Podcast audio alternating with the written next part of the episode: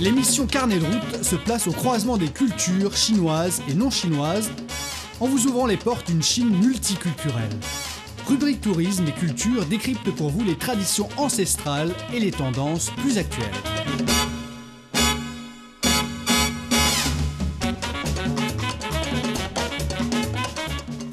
Bonjour à tous, merci de nous rejoindre dans notre émission Carnet Route. Notre invité spécial Rocco Nikanka va nous énumérer les nouvelles tendances du développement du tourisme dans l'Est post-épidémique en Chine. L'épidémie de Covid-19 a mis le tourisme en grande difficulté. Comment les agences de tourisme chinoises peuvent-elles se sauver et quelles sont les nouvelles tendances du développement du tourisme dans l'Est post-épidémique en Chine? On va inviter M. Rocco Nikanka à partager avec nous ses points de vue là-dessus. Bonjour Rogo. Bonjour Manon. Merci d'être avec nous euh, pour euh, notre émission Carnet Route. Au cours de ces dernières années, la Chine, comme les autres pays du monde, a été affectée par l'épidémie de Covid-19, en particulier l'industrie du tourisme, qui avait connu euh, un essor avant l'épidémie, a subi quand même un choc non négligeable. Le nombre de touristes et les revenus du tourisme ont diminué sans cesse parce que pendant les trois ans écoulés, les gens sont obligés de rester chez eux. L'impact de cette épidémie sur le tourisme sera plus euh, significatif et plus complexe pour un secteur qui joue un rôle de plus en plus important dans l'économie nationale. Mais euh, avec euh, l'amélioration des conditions de vie depuis une dizaine d'années, l'enthousiasme pour le tourisme a atteint un sommet sans précédent. Mais la soudaine épidémie de Covid-19 a frappé le tourisme. Il y a même eu des fermetures, je ne sais pas, dans ton pays. C'est aussi le cas. Oui, oui. La fermeture des agences de tourisme. Bon, au début, au début de la pandémie, vers euh, le mois de... C'est la, fermeture, euh, la vague de la fermeture a eu lieu autour euh, du mois d'avril, mars-avril 2020. C'est là où il y a eu cette vague-là de fermeture de frontières et ça a entraîné également la fermeture de beaucoup d'agences de voyage parce qu'ils ne pouvaient pas travailler au moment où les frontières. Avant l'épidémie, il y a beaucoup de, touristes étrangers hmm. qui viennent dans ton pays. Oui, oui, beaucoup, beaucoup de touristes étrangers arrivent chez moi, notamment les Chinois, touristes étrangers qui visitent beaucoup mon pays pour des raisons diverses, parce que les Chinois sont très nombreux chez moi dans l'exploitation des minéraux dans différentes provinces du pays ils sont dans les affaires, et ils sont dans, la capitale, ils sont vraiment, vraiment, la Chine est un grand ami de la RDC. Je crois même que... Oui, les échanges, euh, entre RDC et la Chine, maintenant, ça devient plus, de oui, plus oui, plus... c'est plus, euh, plus important. On parle même de 21 milliards euh, de dollars maintenant, dollars américains. Les échanges, donc, ont rapidement grimpé. Voilà quoi. Donc, les touristes... Et à propos, je, voudrais savoir, parce que je n'ai jamais mis les pieds dans votre pays. là. Euh, pouvez-vous nous énumérer quelques sites touristiques assez connus dans votre pays qui attirent le plus de touristes étrangers? En tout cas, il y a le, nous avons le, parc.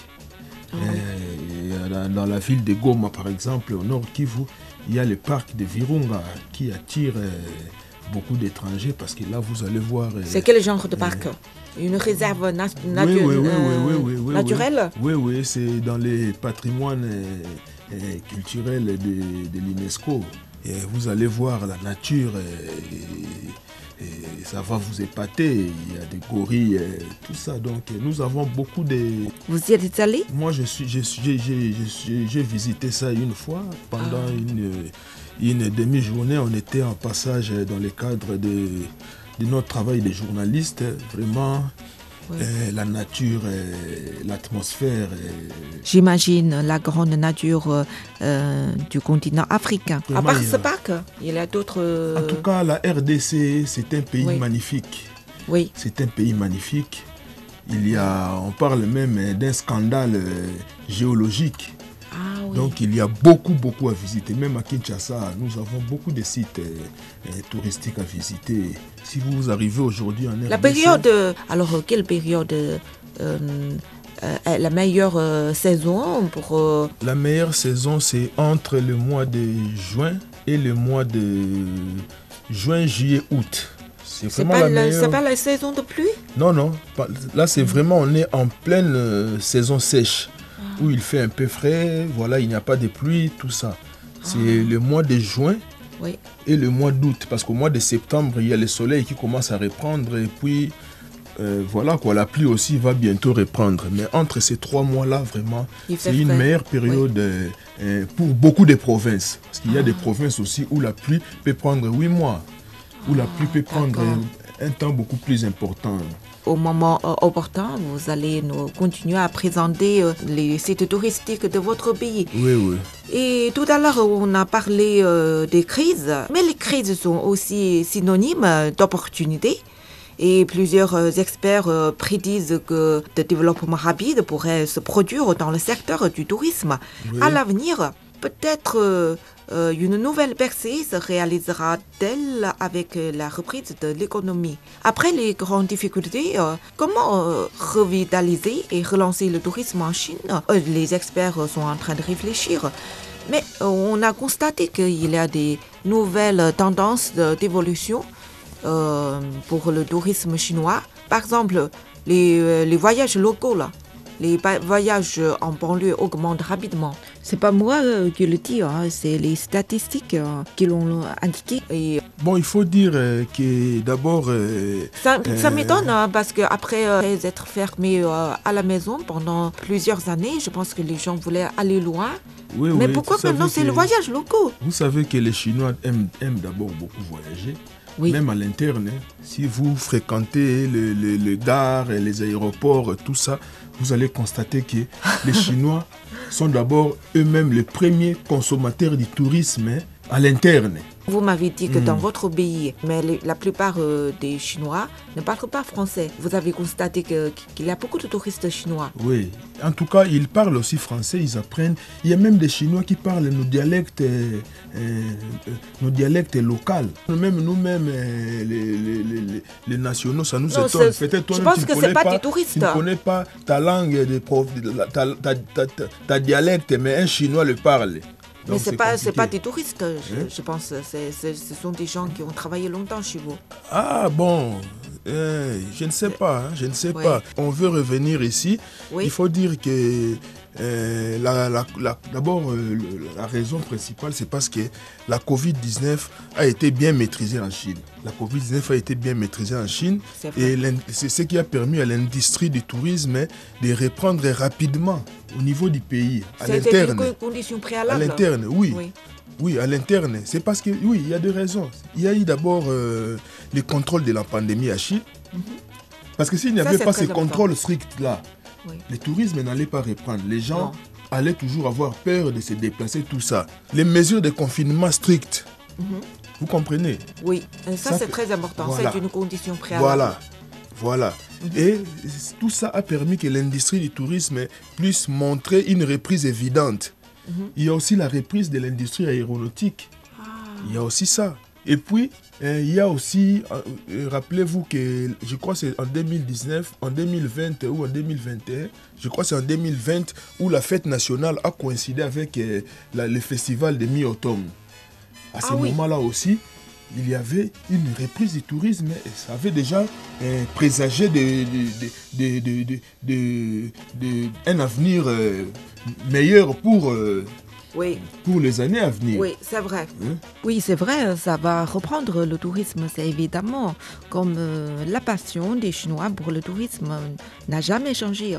Euh, et euh, maintenant, ça reprend petit à petit. Mm. mais les gens, maintenant, ils préfèrent utiliser d'un week-end d'un à deux jours pour des excursions locales. Ça augmente rapidement. En pénurie de vacances, on veut quand même sortir, donc on préfère ne pas aller loin, juste en banlieue. Vous avez constaté que...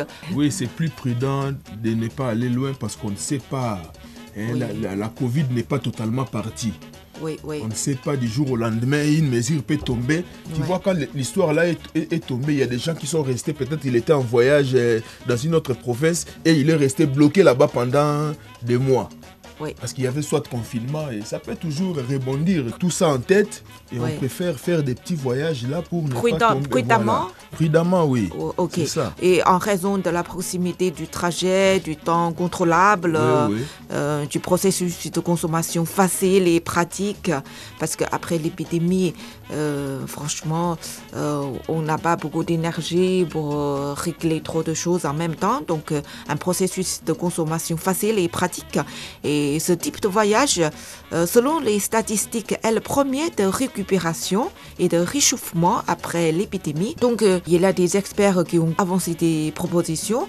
Par exemple, la banlieue, les zones dans les environs de la ville devraient développer de nouveaux modèles d'affaires euh, ciblés de euh, nouveaux, nouveaux clients, réaliser de multiples opérations, innover euh, dans des projets euh, assez nouveaux et améliorer la valeur touristique. Et à ton avis, qu'est-ce que, par exemple, Il faut d'abord euh, redonner, re- redonner confiance aux, aux industries touristiques. Pour d'abord redonner confiance parce que si ces industries-là reprennent le fonctionnement, ce sont eux qui savent faire le marketing pour pousser les gens à reprendre goût au tourisme. Avec ce qui s'est passé, il y a, il y a beaucoup de, euh, des agences de voyages d'industries Ouais. touristiques qui ont fermé. Oui, c'est ça. D'abord, il faut optimiser. Et après, euh, quand les petites agences euh, ont repris, euh, ils, ils peuvent euh, alors faire des recherches pour des, nouveaux des nouveaux modèles. Par exemple, si on le week-end, c'est aussi l'occasion qu'on peut sortir euh, en famille, euh, les trois générations, les grands-parents, parents, les enfants. On peut sortir ensemble pour passer un week-end euh, agréable en banlieue. Hmm. Et, et après, euh, on a constaté aussi que l'évolution de la consommation touristique a changé de direction. L'épidémie euh, a changé également le choix des produits touristiques.